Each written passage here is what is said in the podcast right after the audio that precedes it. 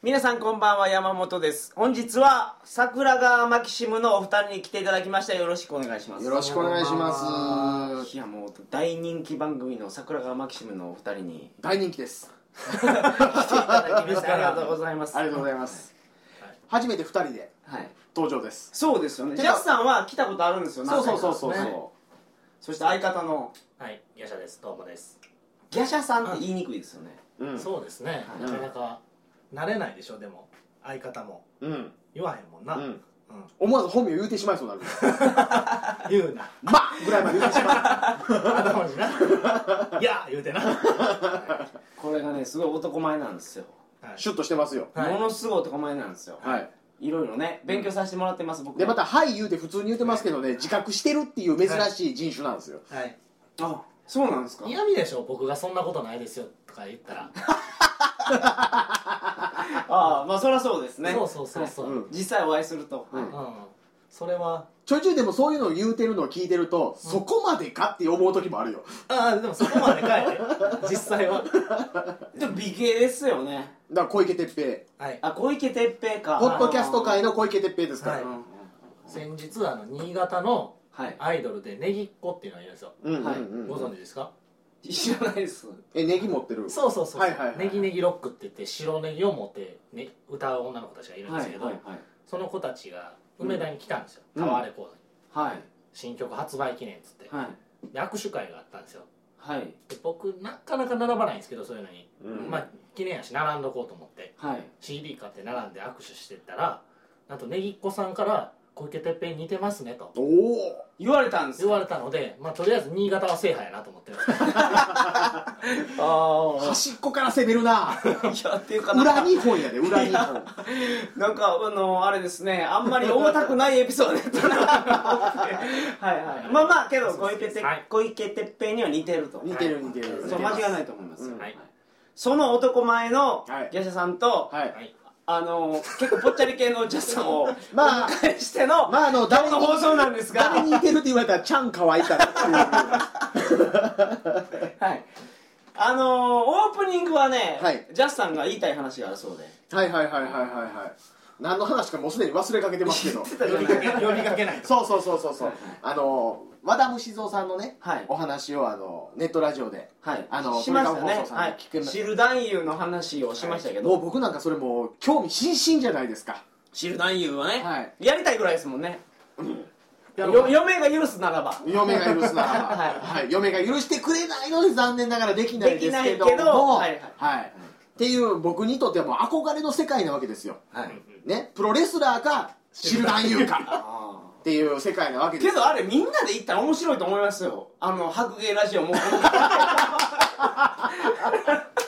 もっこもこパレードであのぽっちゃり率が半端ないんですよそれは女優さん気にしないですからぽっちゃりシュッとしてるぽっちゃりシュッとしてるぽっちゃりぽっちゃりぽっちゃりぐら いそうですよねねでもそれで行ってみんなで「俺はいけたぞ」みたいな話 をその翌月のはいイベントでやったりしたらめっちゃおもろいですよね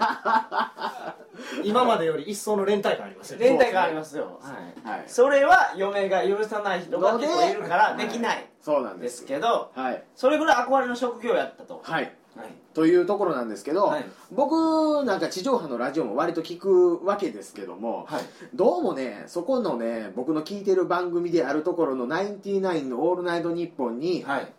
知る男優の話として投稿している人がどうもその話を聞いた知識ではい使って投稿しているんではないか疑惑がですねありますねこの桜川マキシムの2人の間で巻きを持ってるわけですよ、はい鳥かご放送を聞いてる人はがい鳥かご放送を聞いてはいそれをネタにして、ナインティナインの番組に投稿したとという可能性があるんではないかと、はい、じゃあそういう方がいらっしゃったら名乗り出てくださいそうですいらっしゃるんですかねほんまにいそうな気がします僕ナインティナインの番組はあの全然聞いてないんですけど、はいはい、はい岡村さんが帰ってきた時の話を聞きましたああはいはいはいそれ以降ぐらいに出てきた話でそはあはのあ知る男優をテーマにした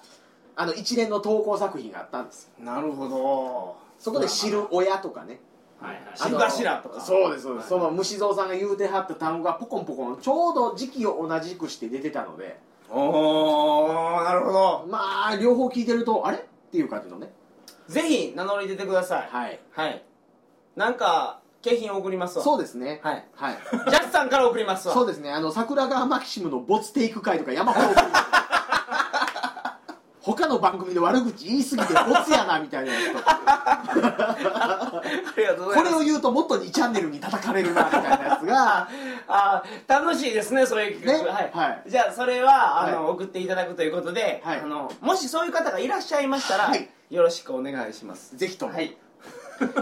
本編、はい今日の本編なんですけど、はいジャスさんがネタを用意してくれてるんですけど一応ね何なんですかえっとねみんな歴史楽しいですよっていう話をですねゆげさんの授業は鳥かご放送の中でもみんながもう楽しいそうなんです勉強になる勉強になるんですこれやでと言ってくれてるんですよ、ただあの湯気先生世界史ですよねそうなんです日本史楽しいですよっていう話をねうん一応しようかなと思ってえ今日は日本史全体の話なんですかえっ、と日本史に対するインビテーションっていうんですかあーお誘いというああららららら形日本史のここが面白いた例えば関ヶ原の戦いが面白いとかっていうより卑弥は呼が面白いとかじゃなくて日本史楽しいですよあーあそんな話をはいしていただくということで、はい先生どうぞよろしくおよ願いろししくお願いいたします、ジャス先生ですますはい それでは「鳥かご放送」始まります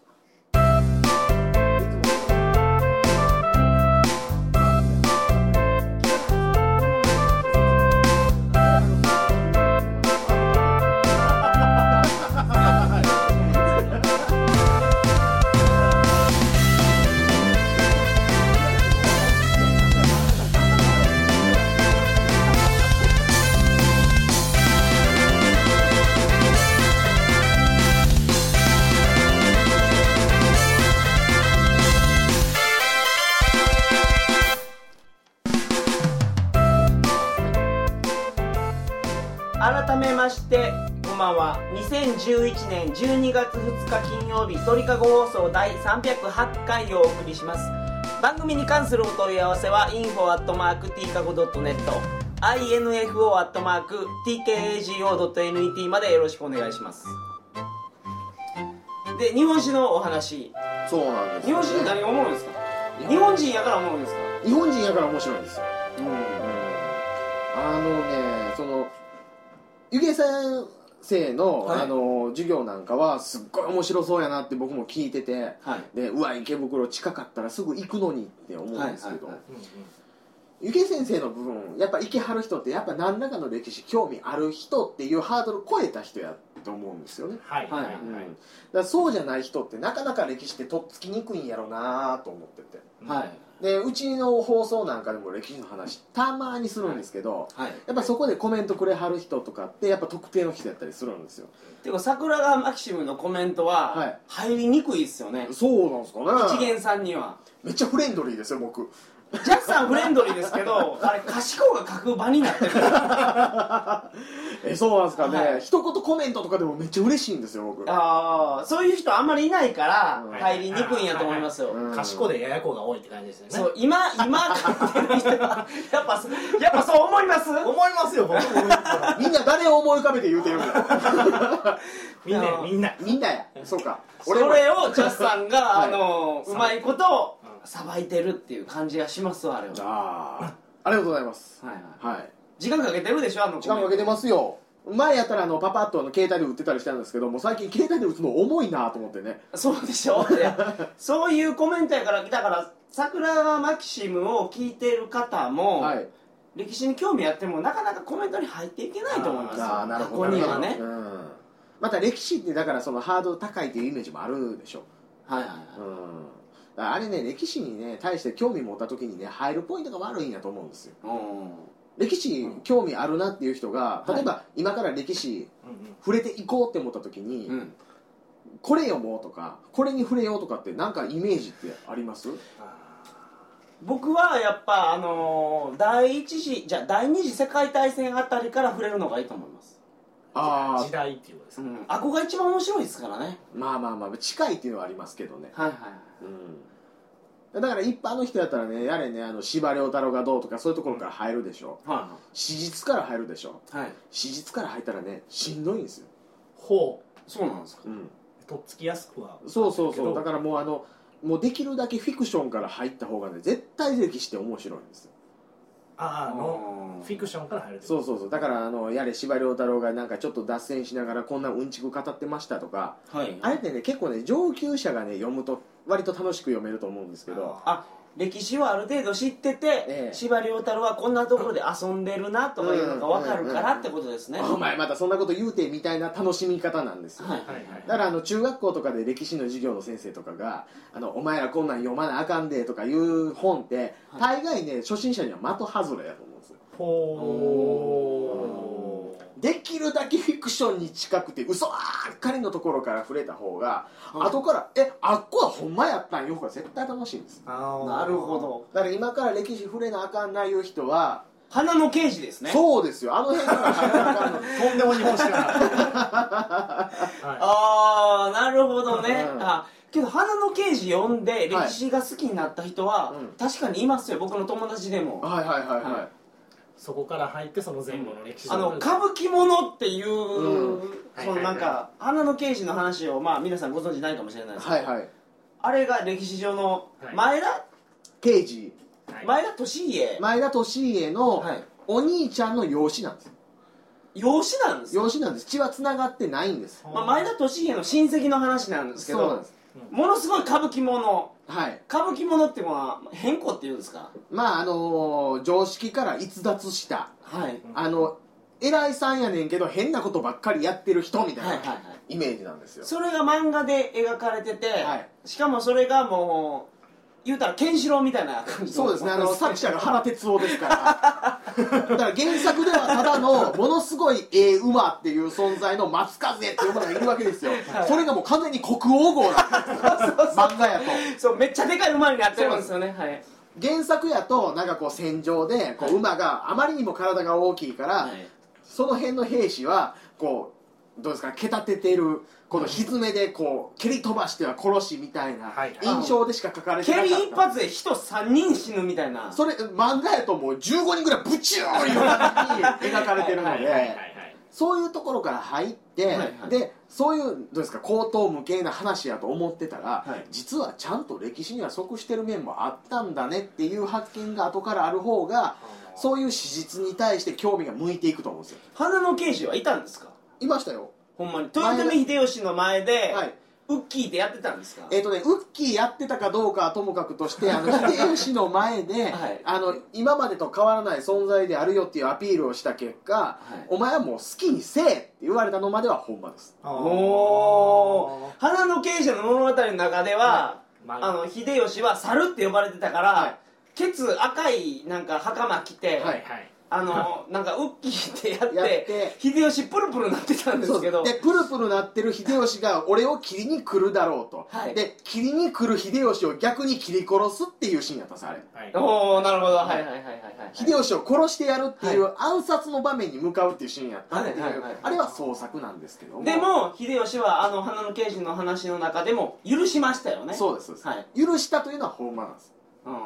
でねあの特に花の刑事なんか優秀やなって思うのは、い出てくる人間のメンタリティっていうんですか、はいものの考え方みたいなのはそれはもうやはり北斗の拳変えてた人で すからまあ今の人間のものの考え方に近い感じで書くじゃないですかはいはいやっぱそれがやっぱ一番入りやすいなと思うんですよ、うだんから昔のねその武士としてのものの考え方みたいなものを前面に押し出したやつから入っちゃうと、はいなんか昔の人ってちごたんやなってなるじゃないですかはいはいはいはいはい前ねあのツイッターでね朝パッと見たらこう僕のどうですかツイッターであのフォローしてる人がリツイートしてるやつとかがこう出るじゃないですか、はいそしたらこう歴史に触れる時に過去にいた人たちのそのメンタリティーが今の人間と断絶してると思ってはいけないよねって書いてる人のリツイートがあったんですよはいでええこと言うなぁ思って誰が最初にそれ言うたんやろう思ったら酔っ払った僕やっただから昔の人も今の人も考えてることは一緒やったとそうですっていう話を僕が夜中にリツイートしててそれをリツイートしてもうてたやつを僕忘れててあーまあジャスさんは結構酔っ払いますからそうですまあそうねいうことありますベよロねンベロンになりました、えーなるほどだからその昔の人も同じやったんやなっていう観点で読めるものはいから入るのが楽しいよねってなるとやっぱフィクション寄りになっちゃうなと、僕小説全然読まないですけど、はい桜川マキシム聞いてたら、はい北方玄三のやつを結構読んでるでしょ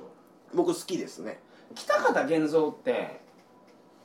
小説家なんですか一応小説家ですよあのプレイボーイに載ってるやつはあれアルバイトみたいなもんでプレイボーイでしたっけホットドッグかポパイかあなほんっとかほっえプレイボーイかな週プレイですね、うん週刊プレイ今ですあか今じゃないいやだいぶ前ですよあ今いや昔ねポパイかホットドッグかどっちかあホットドッにグにも俺の地平線っていうの書いてたんうでんすようんうんうんはいはいはいそれは小説いやあ小の説じゃないです人生相談、人生相談なんですよへまあ、北方健三今どっちかというと中国史の方に小説の場を移してるので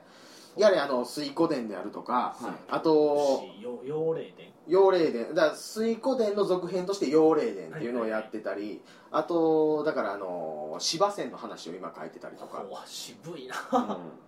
そういう話をやってるのでちょっと日本からは離れてってるんですけど北方健三のその南北朝時代の小説とかもメンタリティとしては割と現代人のメンタリティと近寄って書かれてるので、はいはい割とそこから入るのっていうのは正解やと思うんです、それはなんていう作品なんですかはいえー、といや結構ね何作も出してて例えばあのーえー、なんやあの北畑はいえーはいはいはい何だっけね北畑胸を違う 今ね酔っ払ってるからど忘れしてますけどね、はいはいはあのもともと最初に風林火山っていう旗頭をあの建てたのは武田信玄じゃなくてそっちやったんです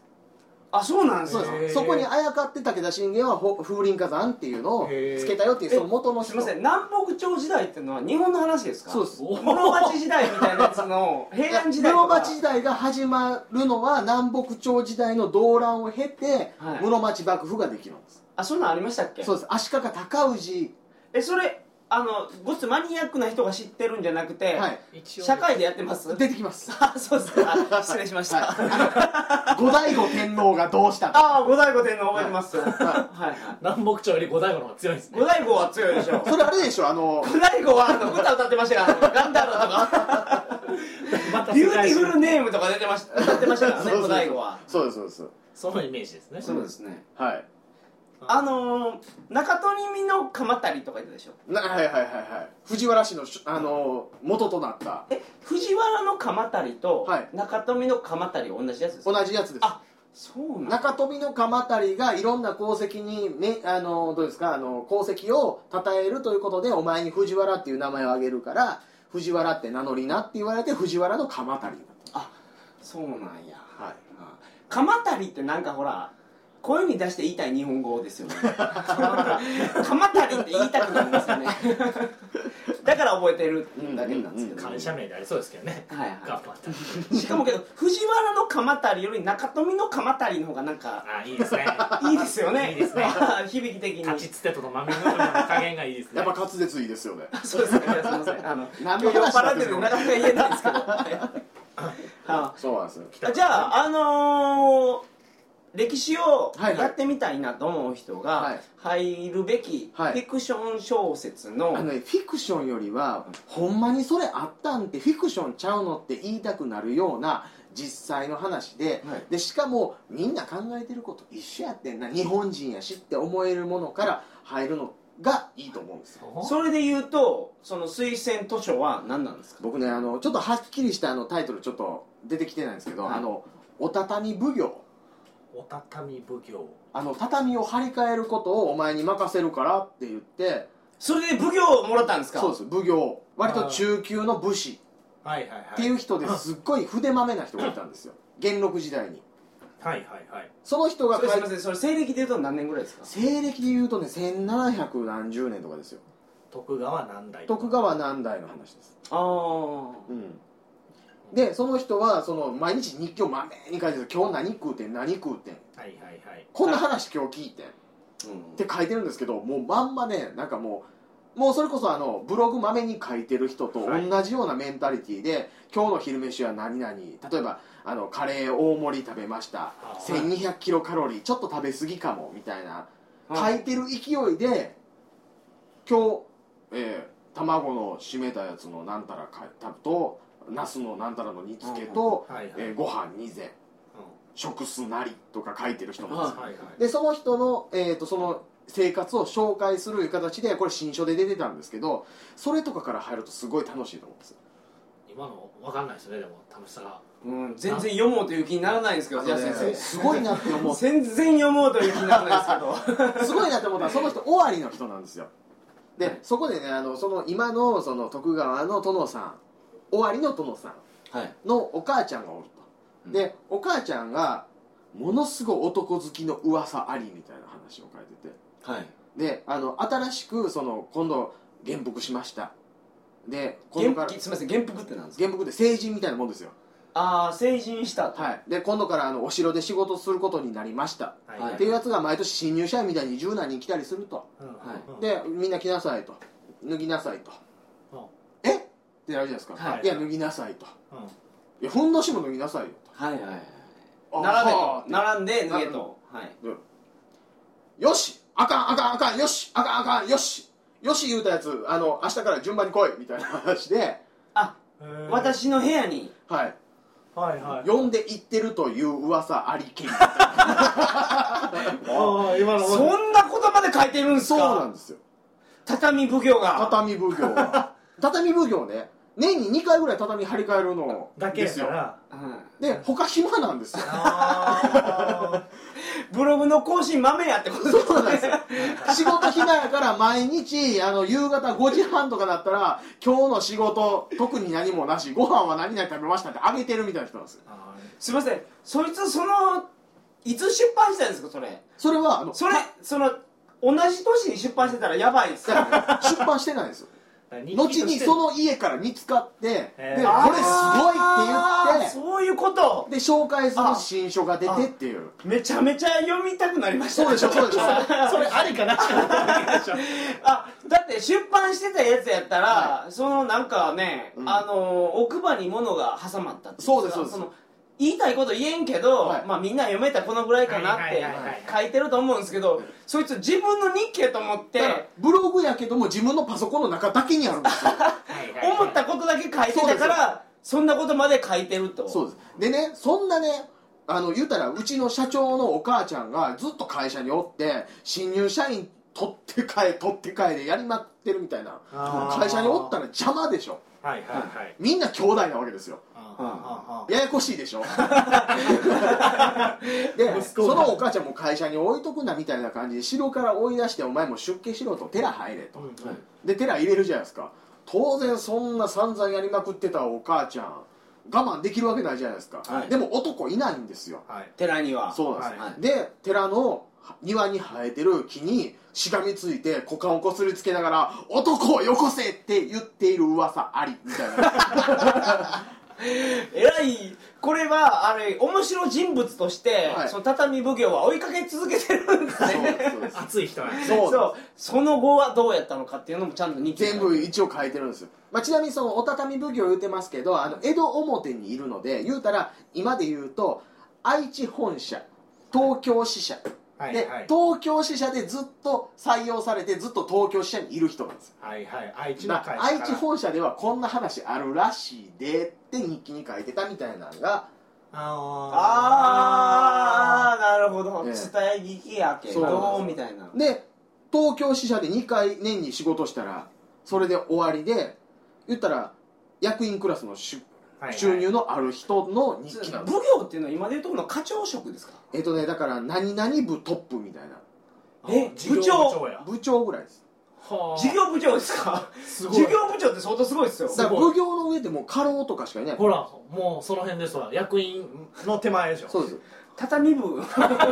畳部部長みたいな感じでだすからか漢字で言うとあの庶務部部長ぐらいのえはいはい営業部じゃないけどとはいでも、まあ、それぐらいの役職ぶ奉行ですからね奉行です奉行奉行っていうとやっぱ偉いようなイメージありますよねそうですね遠山の金さんみたいなイメージありますそかうらね金さん奉奉行ですもそんうねです北町奉行金さんと同じあれはでも政府のああやっあの、なるほどなるほどえー、とこの土地に関する司法とか行政とかのトップなんであれ言うたら知事みたいなもんです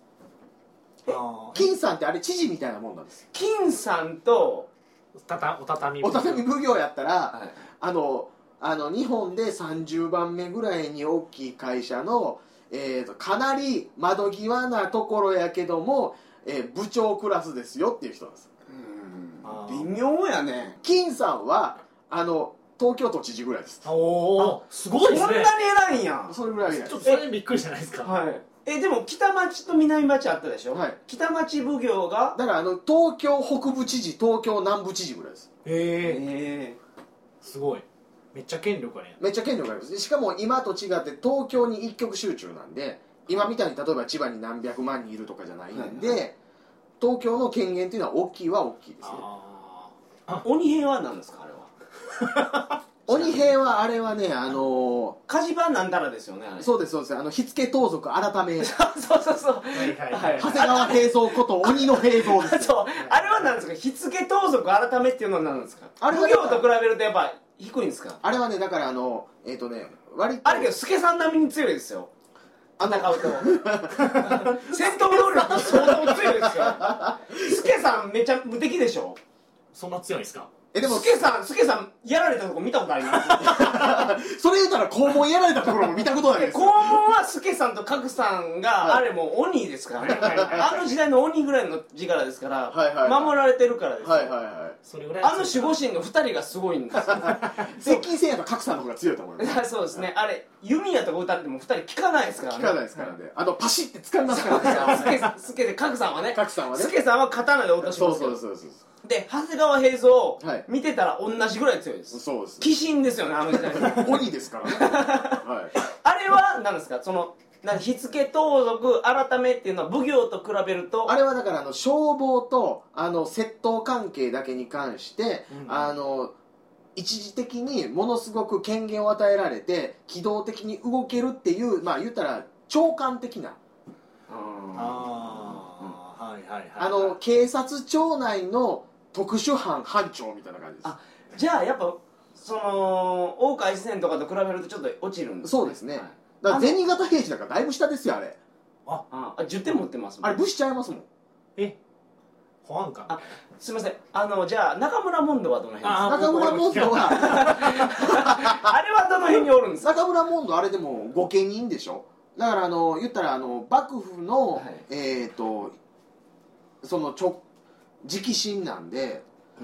言ったらあの国家公務員ののだいぶ下やけど裏で暗殺家業っていいうやまあそうですね、ええ表の職業はそうですそうですなんか大川越前とか長谷川長谷川平蔵平蔵は嫁に対して強いじゃないですかそうですそうですはいその中村モンドぐらいになるともあ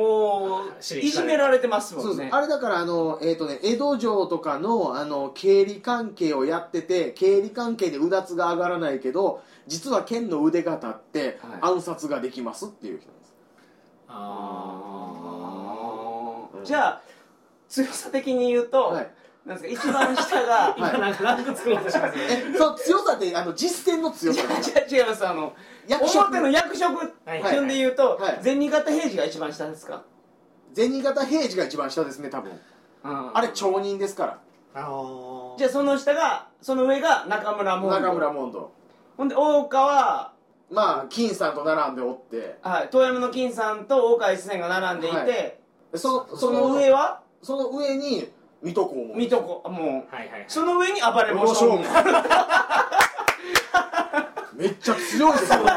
よ暴れん坊将軍は最強なんですよ、ね、最強ですね地位で言うとあの上で言ったら例えばもう関白とかはい天皇とか出てこんと無理ですもんはいはい秀吉五大夫みたいなそれで関白は違うんですか徳川の将軍と違うんですかあそれはまた全然別物ですよあの将軍っていうのはあくまで武士の棟梁なんで軍人のトップみたいなもんですよああなるほどはいで軍人のトップとは別に一応朝廷っていうのがあってでそこが軍人のトップを任命しますよっていうそ建うそ前れ天皇ですよねそうですそうです関白打掌大臣っていうのは何なんですかそれじゃあれはだからその天皇の家来のうちのトップが関白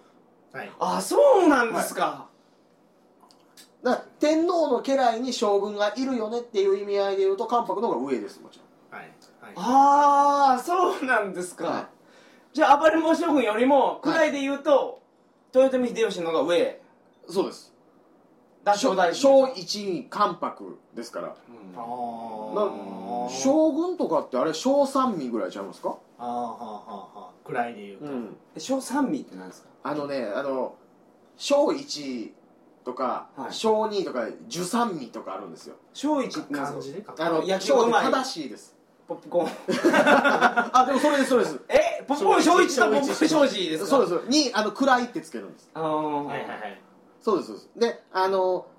正とじゅあの正しいと従うがあるのではい従うの方が正しいより下なんですよあうんうんうーん十ねそうですそうですあーはーはーはーだからあのーあれですよあのえっ、と狐のあのお社あるじゃないですか、はいはいはい何でしたっけ神社じゃなくてあの稲荷ーあそうですあれ小い小一あの稲荷大明神って書いてあると思うんですよはいはいはいあれはあのだから天皇のすぐ下ですよっていう位を与えてる体でありがたいお社ですよっていうので小一って書くんですあーものすごいマニアックな話になってきましたねでも暴れん坊将軍なんか見てるとちゃんとねあのどうですか将軍家じゃないですかはいはい柳生流の立ち筋やったりするんです よおほんまなんですか一応ほんまですほんまですあ柳生流っていうのは徳川家に対して教えてるそうです流派やとそうですへー一応見てるとねあの、まあ、後半になるとグダグダになってくるんですけど、はいあの柳生流って割と構えないとか相手がこう切りかかってきたところを受けてからこう持っていくみたいな、はいそういうのがあるんですけどちゃんとそれやってるんです、ちょ桃太郎侍はちょっと思い出したんですけど、はいあれはどの辺に位置するんですかねあれはねあの地方領主のえっ、と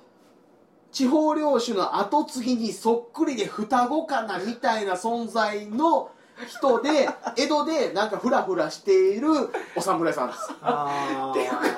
何聞いても分かるんですねとりあえずこれは分からんやろうと思ったやつがああなるほどメモリー京四郎の話しますか僕一番好きなの3匹がキルなんですけどあーはいはい3匹がキル3人いたでしょ、はいはい殿様と戦国とはい落語がいたでしょ、怖さね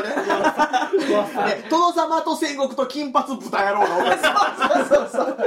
で戦国は浪人じゃないですか、はいはいはい浪人っていうのは浪人っていうのは武士やけども今どこにも使えてませんっていうフリーランスはいえそれ刀が持ってるけど、はいどこにもいないはいと一緒ですか、あのも元国家公務員のフリーターですぐらいの感あじゃあ農民で刀持ってて剣が立つっていうやつとは違うんじでですすそうですそれはあくまで剣の立つ農民なんです違うんですねそれはでそれが例えばあの今じゃあそこから出世して武士になりましたみたいな話が出てくるのはもう新選組ぐらいまで待たんといかんですあー近藤勇っていうのは農民なんですはいはいで剣が立つのでで剣が立つやつを集めるよ集めてそいつを武士にするよはいって言ってるやつを取り立てて取り立ててして武士になったのが近藤勇なんでけど豊臣秀吉ってもともと農民なんじゃないあの頃は首脳交渉とかある前ですからああ豊臣秀吉の時代はそうやったけど、はいその後は徳川幕府はがい身分を全部決めたから、そうですそうです成り上がれなくなったんですねでそれが壊れてくるのが幕末なんでそえこから初めて出てくー、る、ああそうなんやじゃあ戦国さんっていうのは、はい別所工事ははいもともと武士やったそう役所工事 役所工事であそうですかその別所工事って誰でした っけそんなやつありませんべ別あの別所別所哲也哲也あそれそれそれあそう役所工事いや役所工事はもともとはいお侍さんやって、はい今仕事雇われてないよっていうそうですそうですだけそうですあとあじゃあ怖さは何なんですか怖さはただの金髪豚野郎です 槍のできる金髪豚野郎ですはいはいあいつなんかけどあの普通じゃない槍持ってましたよね振なっんかあての振ったらなんか出るみたいなシキーンみたいなやつはいはいはいはいはいあれはじゃあマニアックな平民あれは変な槍持ったおっさん ですあそうそういうことなんでそうすでかすそうです殿様は何なんですかじゃあ殿様あれなどういう設定でしたっけあれ僕け知どらないええ着物持ってましたよね、うんどの位置位置の殿様かですよねそうですけど殿様って呼ばれてただけなんですよ、うんでも地方の殿様も殿様なんよねそうそうそうそうそあうーだから上様って言われてるのでもあの地元帰ったら上様って呼ばれる人もいますからはいはいはいあーそれは商人やけどごつなんかお金持ちやからってことですかいやあのそれは例えば何々藩の藩主とかいうのもありますからね3匹がキルが大好きやったのが、はいあの殿様は、はいジェットマンでいうところのレッドホークやったんですよはいはいは いわかりやすいですねそでれで別所工事が害やったんですよあーはいごめんなさいだから役所工事はいかはい役所工事がほほんで金髪豚野郎があのお家の王やったんですやったんですよちょうどそうやったんですよだかフォーマらットなんですそねううんうんそういうフォーマットでしょあれ、ジまあェットマンとすごいかぶってますよね、 1枚目2枚目3枚目ってことですからね、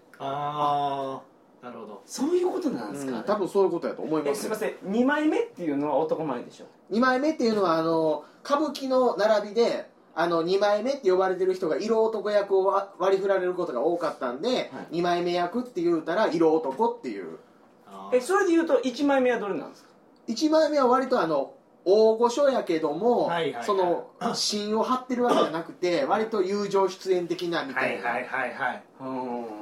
宝塚みたいなそうそうそうそう3匹が切るで言うと1枚目は1枚目はだから殿様ですよね殿様、うん2枚目が2枚目があれですよ役所工事役所広司3枚目が金髪豚野郎中洲豚野郎って言うんですか、はいあーあなるほどね右もにこと怖さですようんはいその3匹がキルが好きでそれは歴史的な見方じゃないですよねジェットマンっていう見方してますジね、ェットマンっていう見方で見てたんでしょうねいやだからその見方で合うてるんです、っていうことやんねそっから入っていく方が本当は好きになります、ささっきのあのランク分けとかも、うんはいはいはい自分の中でできると面白いあの織田信長は革命家だったとか思ってから歴史入ると思んないですもうんん、はあはうん、役割でしか振ってないですもんどんな人間だったんだろうって見ようとしないですからね、うんなるほど、あはあやっぱり人にフォーカスを置かんとダメなのだから人間の話やからねなるほど歴い史つとはの時代でも人間がぐっちゃらぐっちゃらしてこんなことになりましたえマジでそんなことあんのってえでも人間のやることやからなっていうのが歴史の面白さなんであー確かにけど織田信長が生きてたらこうなったみたいな話は、うん面白いですからね、あったな そんな話ようあるようあるようありますからね、はいなるほそどうですよこれを聞いて日本史にハマってほしいですね皆そうでさすんねに岩波新書のねあのお畳奉行の日記いうやつを読んでいただいたらだいぶ最初の話戻りますけど、はいはい面白いと思うんではい、はい、読んでいただいたらとは思いますけどねぜひ皆さはい、ん岩波文庫のうん ISB ナンバーちょっとじゃあ言ってくださえ今ですかいはいえっとねえー、24いやわかん ないですはいえーその男好きすぎてあの木に登ってる人の話とかちゃんと出てきます からあそこだけ読みたいんじゃないですかね山本さん漫画化2回されてますからああそうなんですか漫画になってますかえその人がらあそのあのお畳奉行の日記が漫画になってるあああ男好きするえ違う違う違うそこだけフォーカス当ててもしゃ あないそれエロ漫画やからあのい一作は横山光輝がえ漫画化したりしてますからうんチャンスさん「しぐるい」って読みました種類読みました僕ねはいあのー、2日前にはい全部終わったところなんですよ、おおほうほうほうほうほうめちゃめちゃおもろいっすねあれあれね全十何章あるうちの一章があっこでしぐるい終わりですからねえもともとの話は全十何章全 10, 10試合ぐらいあるうちの1試合がしぐるいで完結なんですつまりあと9つ変な戦いがあのガマザイモンみたいなのできたでしょ、はいはいあれの話が別の試合で出てきますからあそうなんすそうかですじゃああれってしぐるいってすいません皆さんご存知じゃないかもしれないですけど、なんか午前試合があるとそうです慶長午前試合あの紀州えー紀州じゃないあの、えー、駿府静岡の話ですそねうですあれあの駿府城でね静岡の殿様がはい午前試合をやりなさい殿様の前でそうそうあのー切り合いの試合やりなさいっていうので真剣使ってやってくださいよってっていういうそこはフィクションなんですけどねあそうなんですかあれはなかったんですけどねはいはいあの徳川三代家光の弟のあの大納言忠長はいはいだからあの春日の局とかあの辺の時代であの家康が「いやそれは家光が後継ぐやろ!」って言って弟可愛がられたけど弟は外されてっていうところで世の中を恨んで恨んでっていう忠長っていうのがその駿府に浪人を集めてで反乱を起こそうとしてるんじゃないかみたいな話があったんですよもうねしぐるいの話ちょっと出しただけやの に「はい」って言われたら飲まれましたね今ねようわからんなってシグル以上情報がこうなるしぐるいのバックグラウンド言われてもいやそうなんみたいなだからあのあけどどそういう今ジャスさんが言ったところはふがふが話の中にも出てきますよね、はい、あの3代目の社長のね、はいあの弟がね最初3代目つぐ言われてたのになんか窓際に追いやられてでそいつがフリーターで優秀なやつ集めとるぞと、はいあいつ会社乗っ取るきちゃうか言うてる時になんかコンペティションみたいなのやった話っていうのが慶長午前試合あー分かりやすいわかりやすい分かりやすいあ、はいそういうことですねそうですそうでですそれが殺し合いやったと そうです、はでその殺し合いで、い殺し合いの一つの試合をはいものすごいフォーカスして、はい第1話目から過去に振り返っていくんですよそうですこの話がむちゃむちゃおもろいです、ね、おもろいですよ読まれてます途中まで僕やりましたなんかその話せんかったっけうちちょっとした、うんはいうんはいはいそうですね僕ねあのリスナーさんに実ははい、 2年以上前に嫁と言われてたんですよあららららららで2年経ってからやっと読み出したんですけど、うんもうめちゃめちゃおもろいですねめちゃめちゃおもろいですあれはということでああいうものから日本史に入るとうんはいいやあれはねちょっと現代人のメンタリティとか関係ないああそうあかそうかそうですあねの武士のメンタリティいやあの出てくるやつみんな頭おか しいうあん、ーでもあれ僕 S 級認定をおさせていただきましたうんああらのらバカボンドを超えましたあ時代劇 はいはい今の「ああ」でなんかいろいろ含んでるでしあ、えょ僕バカボンド嫌いなのであそうですそうです昔にバカボンドの悪口で一回撮ってますから、はいわかりましたそうですそうですはい、バカボンドも面白いですよはい井上さんもあのもしあのゲストに来てくれた らいつでも来てくださあそれはすごいですねい来てくれたらね僕来てくれたら来てくれたらものすごい褒めますよ、来てくれたらスラムダンクの話がしないですけどねそうですね手のひら返していやいやいやいやそんなあの他のバスケ漫画とかも話しますよリアルとかねそうそうそうそうそうあリアルも面白いですけど今マガジンやってるあれ読んでますなんすか何でしたっけ ブザービーターじゃなくていいですかもうそれは終わりでそれはなんか宇宙人がバスケするやつあやの井ろ上さんがやってるんじゃなくてアヒルの空やああそうやそれ井上ちゃん結構関係ない関係ないですけど関係ないですけど井上武彦っていうか「スラムダンクの影響をもろに受けてますあすかああなるほどそうですそうです、はいらまあいいですはいそんな感じでちょっことれだいぶ編集せなあかんでしょ出ましたけどしぐるいは呼んでくださいそうですねはいはい そっから入るすいませんそういう話じゃなかったね今日ははいあとおたたみ奉行お畳み奉行お畳み奉行を呼んでくださそうですそうですいはいはい以上です以上です今日はどうも遅くまでありがとうございましたそれでは皆さんおやすみなさいませ